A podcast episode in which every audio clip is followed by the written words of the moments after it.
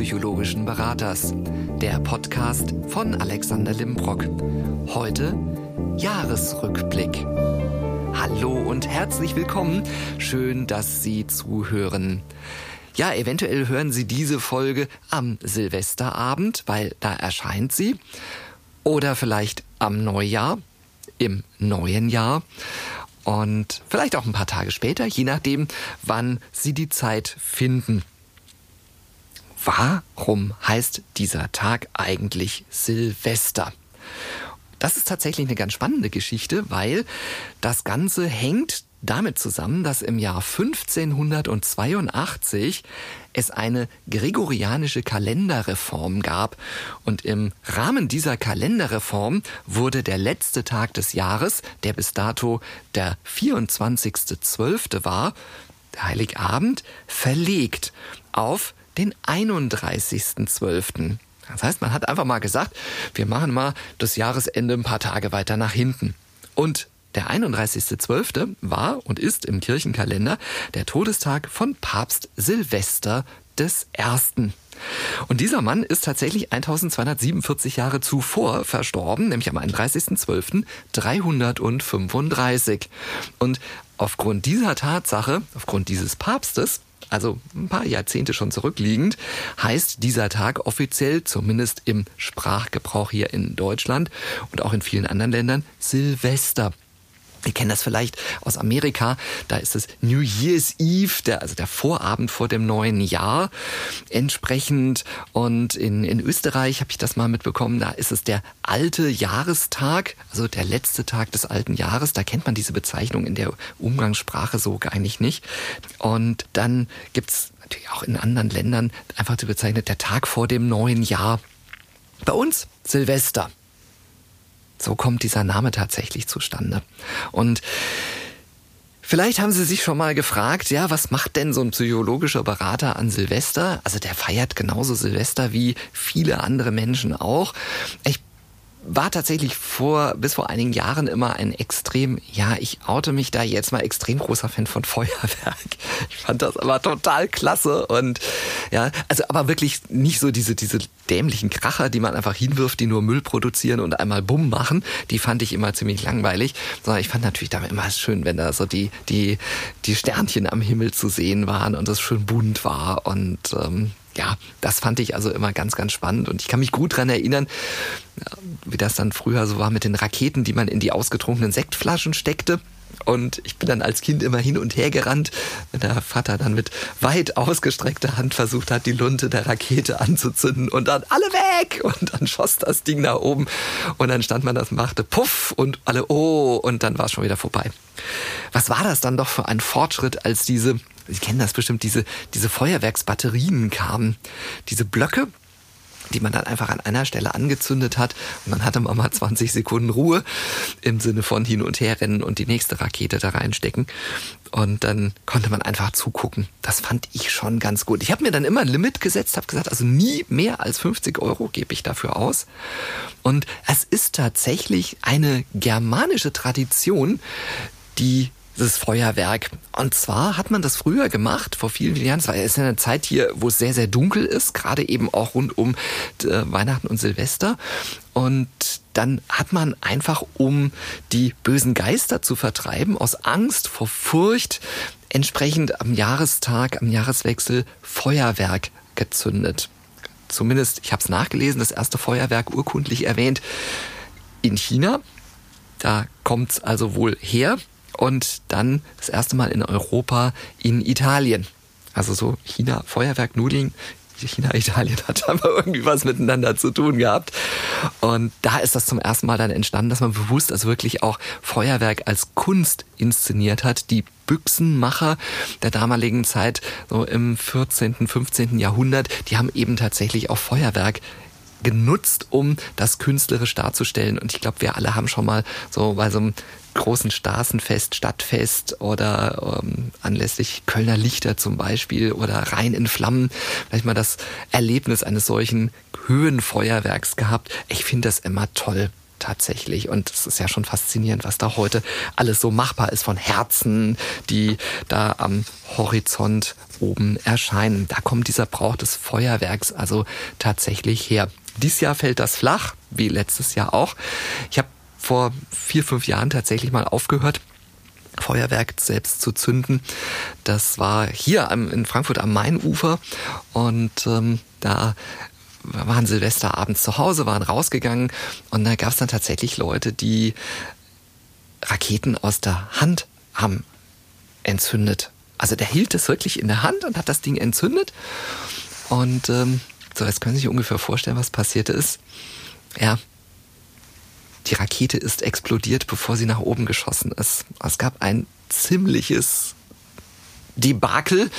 Also ähm, war schon ordentlich ja, Geschrei auch in dem Moment, weil halt eben diese Sprengkraft oder diese, diese Explosion halt eben in die dummerweise auch ungeschützte, unbehandschuhte Hand kam. Und ich möchte nicht wissen, welche Verbrennungen wievielten Grades dieser Mann dann im Endeffekt an seiner Hand hatte. Und äh, endete dann so relativ schnell mit dem Einsatz des Rettungswagens, der dann kam und die Person abtransportierte. Zuvor waren dann auch Raketen so ja so waagerecht durch die Menge geflogen. Und das das finde ich immer ein bisschen ja, grenzwertig, wo ich immer denke, das, das geht so irgendwie so überhaupt gar nicht, andere Leute da in Gefahr zu bringen. Also habe ich so ein bisschen das Ganze zurückgefahren. Aber so andere Neujahrstraditionen sind geblieben. So, ja, ich guck Neujahr Traumschiff abends. Es ist irgendwie so, ja, ich weiß, es ist total seichte Unterhaltung und aber es ist schön, es gehört irgendwie dazu und ähm, ja, man guckt's und diese Geschichten, so diese Herzschmerzen, man weiß ja eh, wie es ausgeht und guckt sich vielleicht ein paar nette Bildchen dabei an. Und äh, auch das ja, mache ich genauso wie Neujahrskonzert der Wiener Philharmoniker. Da gucke ich meistens immer auch mal rein. Das wäre übrigens auch mal so ein Traum, da mal hinzukommen und da mal zu sitzen und das mal Neujahr dort zu erleben. Jahresrückblick heißt diese Folge.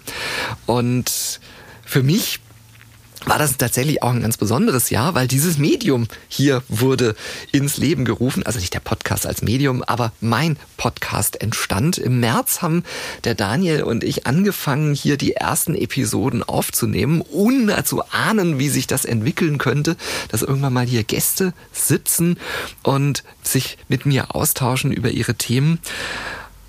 Das ist schon richtig klasse, muss ich wirklich sagen. Und ich habe heute Morgen mal geguckt. Wir haben also vor einigen Tagen tatsächlich 1349 gestreamte Folgen gehabt. Und das ist schon wirklich klasse. Also immer noch für mich immer noch sehr, sehr beeindruckend. Wir haben 322 feste Abonnenten, die also regelmäßig die Folgen hören. Hätte ich nicht erwartet tatsächlich und freue mich darüber. Danke, danke, danke fürs Zuhören und fürs Abonnieren. Was hat sich bei meiner Arbeit verändert? Gegenüber 2020 gar nicht so furchtbar viel. Es ist weiter viel digital geblieben. Auch ich habe mich im Bereich des Video-Coachings, der psychologischen Beratung per Video weiter auf dem Markt etabliert. Es funktioniert nach wie vor gut ersetzt nicht immer das persönliche Gespräch tatsächlich, aber man wird kreativ, man investiert in neues Kameraequipment und kann dann eben auch ein bisschen mehr im Raum sich bewegen und die Kamera folgt einem. Und ähm, ja, das sind so die, die Herausforderungen gewesen, denen man sich stellen musste. Viele Termine, die in Präsenz hätten stattfinden sollen, gingen einfach aus den bekannten Gründen nicht. Und das ist jetzt genau das Thema. Eine Hörerin schrieb mir letztlich, mir ist aufgefallen, dass Sie ein Thema bisher nie angesprochen haben. Das C-Thema. Das Thema Corona, Covid-19. Wieso reden Sie nie über dieses Thema? Und ja, ich habe lange überlegt, es ist eigentlich charmant, ausgerechnet zur Neujahr und zum Jahreswechsel das Thema mal ins Rennen zu werfen. Und ich habe gesagt, ja, ich mach's jetzt mal. Und äh, ja, Corona das ist eben nicht nur ein Bier, was im Supermarktregal steht, sonst auch nicht der Strahlenkranz um die Sonne. Ja, wer erinnert sich noch, die Sonnenfinsternis, wir standen alle mit den Brillen draußen und haben geguckt und haben auf die Corona gewartet. Und jetzt kam das Ganze in einem ganz anderen Kontext, kam dieses, dieses Wort zu uns. Ja, es ist ein schwieriges Thema, wenn man gerade auch über das Thema Impfen spricht. Und ich bin da immer so ein bisschen zwiegespalten. Also ich bin Stand heute auch dreifach geimpft. Für mich war das immer völlig klar, dass ich es mache. Einfach auch aus dem Hintergrund, ich bin auch vorher schon viel gereist und für mich war es selbstverständlich, wenn ich nach Asien reise, dass ich Hepatitis A B Impfung bekomme, dass man nochmal guckt, ob Tetanus aufgefrischt ist. Ich habe als Baby irgendwie mit zehn Wochen sechsfach Impfung oder mit sechs Wochen zehnfach Impfung, ich weiß es nicht mehr so genau bekommen und habe mich jetzt auch gegen FSME, die Zeckenbisse impfen lassen. Für mich war das einfach klar, wenn es die Möglichkeit gibt, auch wenn es vielleicht nicht unbedingt jetzt ein Impfstoff ist, der erforscht ist über eine langjährige Zeit hinweg. Ein Grippeimpfstoff wird ja auch jedes Jahr neu angepasst. Und auch den lasse ich mir natürlich geben, auch zur Sicherheit wegen meiner Darmerkrankung. Also war es für mich überhaupt gar kein Thema, mich impfen zu lassen. Und ähm, ich habe, glaube ich, auch schon mal erzählt in einem Podcast, dass ich ja auch schon an medizinischen Studien mal teilgenommen habe im Rahmen der Colitis ulcerosa Forschung. Und ähm, natürlich gibt's da immer ein Risiko. Und ey, ich habe spannende Sachen gelesen. Alle werden alle in zehn Jahren an Leukämie sterben, äh, zum Beispiel, oder alle werden innerhalb von sechs Monaten tot umfallen. Also noch stehe ich hier ziemlich gut und auch ziemlich gesund. Und tatsächlich, ja, natürlich gibt's da ein Risiko. Und der eine oder andere mag das vielleicht auch nicht gern hören. Es gibt kein risikofreies Leben. Es kann auch sein, Daniel und ich haben uns gerade vorhin drüber unterhalten, auf dem Weg von der Boosterimpfung, zack, vom Auto überfahren. Ja, hätte ich mich gar nicht mehr boostern lassen müssen. Es geht halt einfach nicht, dass wir ein vollständig zu 100 Prozent abgesichertes Leben führen können, auch wenn wir das manchmal vielleicht uns gerne wünschen. Und ja, natürlich, ich verstehe auch, dass es Menschen gibt, die zweifeln. Das ist in der Geschichte der Menschheit immer schon so gewesen. Denken Sie mal dran an das Thema, ist die Erde eine Scheibe oder eine Kugel? Mache ich mich mit dem Segelschiff auf dem Weg, neue Kontinente zu entdecken? Christoph Kolumbus, Francis Drake, die sind einfach losgesegelt und die Leute haben gesagt, na wartet's mal ab, ihr fallt auf der anderen Seite von der Scheibe runter und mal gucken, was dann passiert. Man wusste es halt nicht besser. Und es gab Menschen, eben solche Seefahrer, die sind dann einfach losgefahren wohl wissend des Risikos, dass sie möglicherweise, wenn die Erde denn eine Scheibe ist, irgendwo mit ihrem Segelschiff im Weltall landen. Man wusste es nicht besser. Ja, und dann kam man an, dachte, man sei in Indien. Christoph Kolumbus entdeckte die Indianer, wähnte sich ganz woanders. Passiert. Ja, heute wissen wir darüber viel besser. Heute umkreisen Tausende von Satelliten unsere, unsere Erde und sagen uns bei Google Maps mehr oder minder relativ genau, wo wir sind und welche Ecken wir hier erkunden. Und es gab immer solche Situationen, dass die Menschen gesagt haben, das kannst du nicht machen, das wird nicht funktionieren. Denken wir an Leonardo da Vinci, der Zeichnungen von Hubschraubern gemacht hat, der schon Flugobjekte konstruiert hatte auf seinen Zeichnungen, wo es eben auch Menschen gab, die sagten, das wird nie und nimmer funktionieren. Und dass die Wrights dann das erste Mal mit ihrem Objekt da abgehoben sind und einige Meter gesegelt sind. Ja, klar sind die auch mal abgestürzt. Klar haben die sich sicherlich auch nur irgendwo den Arm gebrochen oder sonst irgendwas. Es ist halt immer das zweischneidige Schwert. Wage ich's oder wage ich's nicht? Und wir Menschen haben ja per se einen Neugierinstinkt. Kommt jetzt so ein bisschen der psychologische Anteil dabei. Natürlich sind wir neugierig. Und die einen eben mehr und die anderen eben weniger. Ich persönlich bin ja eher ein sehr neugieriger Mensch, probiere eben auch mal manchmal Sachen aus, wo andere den Kopf dann drüber schütteln. Aber gehört halt einfach auch ein bisschen zu meinem Naturell mit dazu.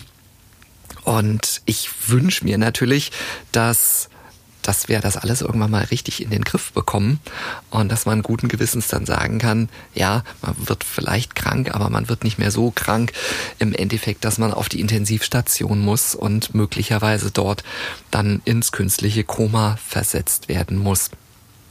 Ja, ich habe vor vielen, vielen Jahren nach dem Studium, bevor ich dann ins Arbeitsleben gewechselt bin, Zivildienst gemacht. Das war so Anfang der 80er Jahre und war freiwillig in der stationären Krankenpflege. Habe also 15 Monate lang auf einer allgemeinen und gefäßchirurgischen Station im Schichtdienst, Frühschicht und Spätschicht gearbeitet habe in der Zeit viel gesehen, also vom Blinddarm über Krampfadern, über offene Raucherbeine, Ähm, das war so, ja, sehr spannendes Erlebnis, sehr spannende Zeit. Dann auch mal entschieden, dass ich außerhalb meiner Dienstzeit freiwillig mit in den OP gehe und mir mal Operationen angucke, weil ich gesagt habe, ich habe nie wieder später die Möglichkeit, mal hinter die Kulissen eines Klinikbetriebs zu gucken. Und ähm, der damalige Stationsoberarzt sagte, Sie sind ein ziemlich neugieriger Zivi. Das finde ich eigentlich ganz spannend. Und wenn Sie mal, also mal in den OP mitwollen, dann nehmen wir Sie auch mit. Vorausgesetzt ist es bitte außerhalb Ihrer Arbeitszeit, weil auf der Arbeitszeit sind Sie bitte auf Station. Und ich weiß so ein Stück aus der Zeit, welchen Job die Mitarbeiterinnen und Mitarbeiter in den Kliniken machen und wie viel Leidenschaft und auch wie viel ja, Aufopferung dabei ist, sich um andere Menschen zu kümmern und sie zu pflegen. Und ich wünsche mir, dass ungeachtet der eigenen Situation wir das auch so ein Stück weit anerkennen, was die Menschen da gerade in den Kliniken tun für eben die Patienten, die da liegen. Meine Mutter ist selbst auf der Intensivstation verstorben und ich habe da die Tage auch oft dann mit Ärzten und auch natürlich mit äh, dem Pflegepersonal mich unterhalten und wir haben uns da ausgetauscht über das Thema und äh, da war nie ein Moment dabei, wo jemand sagte, boah, es ist jetzt aber auch gerade genug. Also ihre Mutter liegt jetzt hier schon zehn Tage, sondern das war überhaupt gar kein Thema. Solange das Herz schlägt, sind wir auch für sie da und kümmern uns um sie. Also von daher meinen Respekt und meine Anerkennung zoll ich da jedem, der in diesem Bereich tätig ist hatte auch kurz überlegt, ich habe damals einen Krankenpflegehelferschein bekommen, musste ja für die Arbeit auf der Station auch Dinge lernen, so Verbandswechsel, äh, hätte auch tatsächlich ähm, Spritzen geben dürfen, subkutan, also unter die oberste Hautschicht, so Antithrombose-Spritzen. Habe aber da so, habe Ihnen ja schon mal erzählt, dass ich eigentlich Arachnophobie habe und habe so im Vorfeld des Podcasts gedacht, na eigentlich habe ich auch so ein bisschen eine Spritzenphobie, wenn ich sie selber geben müsste. Also selbst gespritzt zu werden macht mir gar nichts, aber eine Spritze jemandem zu geben, ich glaube, da wäre ich auch ohnmächtig geworden daneben dran. Also das habe ich dann nicht gelernt. Da habe ich gesagt, das mache ich nicht. Aber ebenso wie wickelt man Menschen, wie bettet man jemanden um, wie, bett, wie wechselt man die Bettwäsche unter einem bettlägerigen Patienten. Und ich glaube, ich habe in diesen 15 Monaten weit über 1000 Betten neu bezogen. Und es ist bei uns zu Hause tatsächlich auch immer noch in der Regel mein Job, weil die Handgriffe funktionieren tatsächlich auch noch. Ja, die Maske, die wir mit uns herumschleppen, gehört bei mir auch dazu. Ich habe sie auch immer auf. Ich habe mich relativ früh auch in die FFP2-Masken gewöhnt, was daran liegt, dass ich als Brillenträger mit denen besser zurechtkomme. Die liegen einfach besser an und ich beschlag mir nicht immer die Brille selber. Von daher auch an die abstehenden Ohren habe ich mich gewöhnt. Wenn es ganz schlimm wird im Winter, setze ich eine Mütze drüber auf. Finde es manchmal auch ganz angenehm, dieses Ding zu tragen. Heute ist hier in Frankfurt, als wir das aufnehmen, so minus zwei Grad und als ich hergelaufen bin ins Büro, hat es echt ordentlich gezogen. Und da fand ich das ganz angenehm, durch die Maske atmen zu können, aber die Luft Luft gleich so ein bisschen vorgewärmt. Also gar nicht mal so schlimm. Was ich immer so ein bisschen schade finde, wenn die Dinger draußen auf der Straße rumliegen, weil die sich halt echt nicht richtig auflösen. Und äh, ich habe jetzt die ersten Bilder gesehen äh, von der Nordseeküste, wo die, die Krebse dann eben die Masken zwischen den Scheren haben und da dran ums Leben gekommen sind, weil die dann durch die Gegend geweht werden. Also ist mir tatsächlich selbst auch schon mal passiert. Ich habe sie vom Fahrrad verloren. Und ich habe es dann irgendwann gemerkt, dass sie weg ist, bin dann zurückgefahren und sie lag da noch, habe sie dann aufgehoben, äh, nehme ab und an auch mal, wenn ich Handschuhe anhab, welche einfach mit und entsorgt die so ein Stück. Also schmeißen Sie die bitte, bitte, bitte nicht einfach irgendwo in die Gegend. Die Dinger sind echt übel, was die Haltbarkeit in der Natur angeht. Die sind ziemlich lange haltbar. So ähnlich wie so Kunststoffdosen moderne Grabbeigabe. Die Ägypter haben den so am Vorhang reingepackt in die Gräber und bei uns sind das irgendwann wahrscheinlich irgendwelche Kunststoffdosen. Ja, Corona hat mich natürlich auch arbeitstechnisch beschäftigt. Das heißt, ich durfte mein Büro regelmäßig desinfizieren. Ich habe einen Luftreiniger anschaffen dürfen. Und ähm, mein rechtes Nasenloch, das ist für die Schnelltests immer ein bisschen besser geeignet, weil so leicht missglückte Nasenscheidewandkorrektur, da geht das Wattestäbchen leichter rein als auf der linken Seite. Und letztlich dachte ich so, ja, da ist bestimmt irgendwann Hornhaut drin an der Stelle und äh, musste jetzt inzwischen auch dreimal zum PCR-Test und dachte so, oh, jetzt mal gucken, wie das beim Rachenabstrich wird. Merkt der derjenigen jetzt gleich mal, was ich gefrühstückt habe, ging erstaunlich gut. Also habe eigentlich gar nichts gemerkt dabei und er sagte auch, sie machen das relativ gut. Und ich habe auch gedacht, ja, hätte ich mir auch ganz anders vorgestellt. Es ist halt alles anders für uns und ich weiß, dass es für uns Menschen auch schwierig ist, sich immer und immer wieder auf neue und sich verändernde Situationen einzustellen. Wer von Ihnen kannte denn das griechische Alphabet vorher so genau? Ich meine, da kommen noch ein paar Buchstaben. Ich hoffe nicht, dass wir die irgendwann auch noch in Zusammenhang mit so einem Coronavirus-Mutanten entsprechend einsetzen. Aber so Omikron, ja, also Omega, das kennt man vielleicht. Aber im Prinzip, ja, das hat unser Leben schon deutlich verändert in vielen Bereichen. Und letztlich fragte mich auch ein guter Freund, was ist denn so deine Einschätzung? Wird das Leben denn wieder so, wie es mal war? Und das ist eigentlich keine schöne Antwort für eine Silvesterfolge. Nein, ich denke nicht, dass es so wieder wird, wie es tatsächlich 2019 war. Es wird sich verändern und auch wir werden uns verändert haben. Und wir stehen in vielen Bereichen auch psychologisch vor noch Herausforderungen, die uns manchen Dingen vielleicht noch gar nicht bewusst sind. Ich habe letztlich ein Gespräch gehabt mit einem jungen Klienten, der dann sagte, er war so in der ersten Phase beginnend in Richtung einer Depression zu entwickeln mit 16 und ähm, der aufgrund fehlender Terminverfügbarkeit bei einem Jugendpsychologen dann über Empfehlung bei mir war. Und wir sprachen so über einfach, was ihn momentan bewegt. Und dann sagte er zu mir, also, ich hätte eigentlich gehofft, dass ich in den letzten zwei Jahren mal ein Mädchen kennenlerne und vielleicht mal auch meinen ersten Sex habe. Hat sich aber nie ergeben.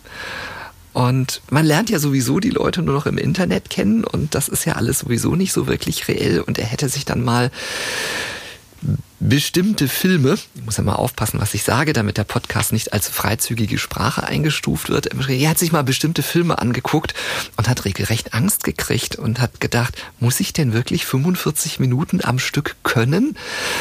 Und dann sagt die zu ihm, nein, nein, nein, also das ist schon auch zusammengeschnitten und da wird auch mit kleinen blauen Pillen nachgeholfen. Und das, was man da sieht, hat also tatsächlich ähm, mit dem echten Gefühlsleben in dieser Richtung relativ wenig zu tun. Und da war er etwas entspannter Er sagte, das hat mich richtig fertig gemacht, hat mir schlaflose Nächte gemacht, wo ich dachte, oh Gott, wie soll ich das denn hinbekommen in der Zeit? Ja, das, auch das beschäftigt die jungen Menschen und da werden wir eine Veränderung erleben und ich hört sich jetzt vielleicht ein bisschen, bisschen seltsam an, wenn ich das sage, aber ich glaube, dass ich in bestimmten Bereichen nicht arbeitslos werde in den nächsten Jahren. Das ist eine Veränderung, die auch durch diese Pandemie gekommen ist.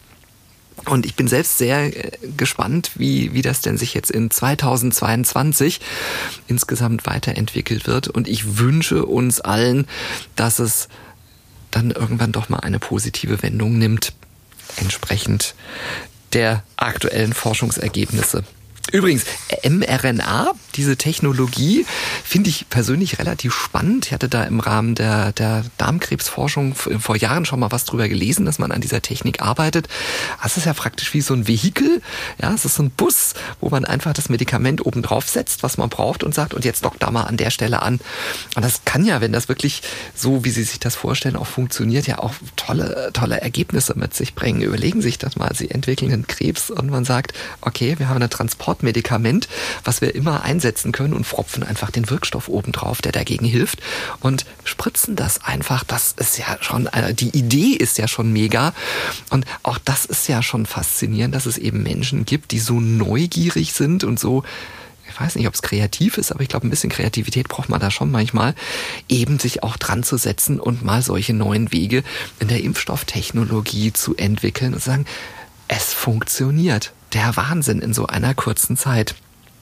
Ja, die Menschen, die neugierig sind, die die Segel hissen und losfahren. Jahresrückblick. Was macht man denn noch so mal im Jahresrückblick? Danke sagen. Danke an alle Gäste, die hier waren, mit denen ich tolle Gespräche geführt habe.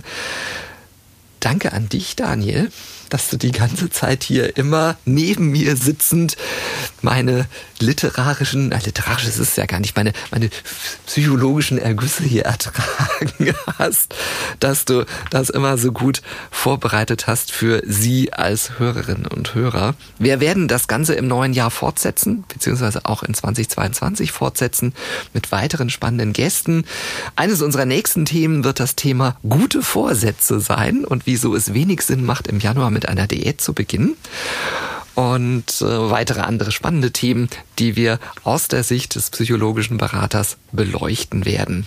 Ich wünsche Ihnen hier von dieser Stelle aus Frankfurt am Main alles, alles, alles Gute. Danke Ihnen fürs Zuhören. Und wenn Sie Fragen haben oder Wünsche oder Themen, die Sie gerne mal besprochen haben möchten, schreiben Sie mir gerne. Meine Kontaktdaten finden Sie auf meiner Webseite bei limbrock.de. Danke heute fürs Zuhören und bis zum nächsten Mal. Ihr Alexander Limbrock.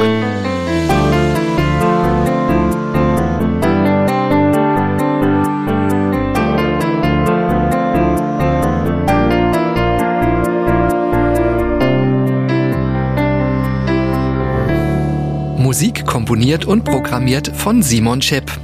Aufnahme und Ton Daniel Cohn.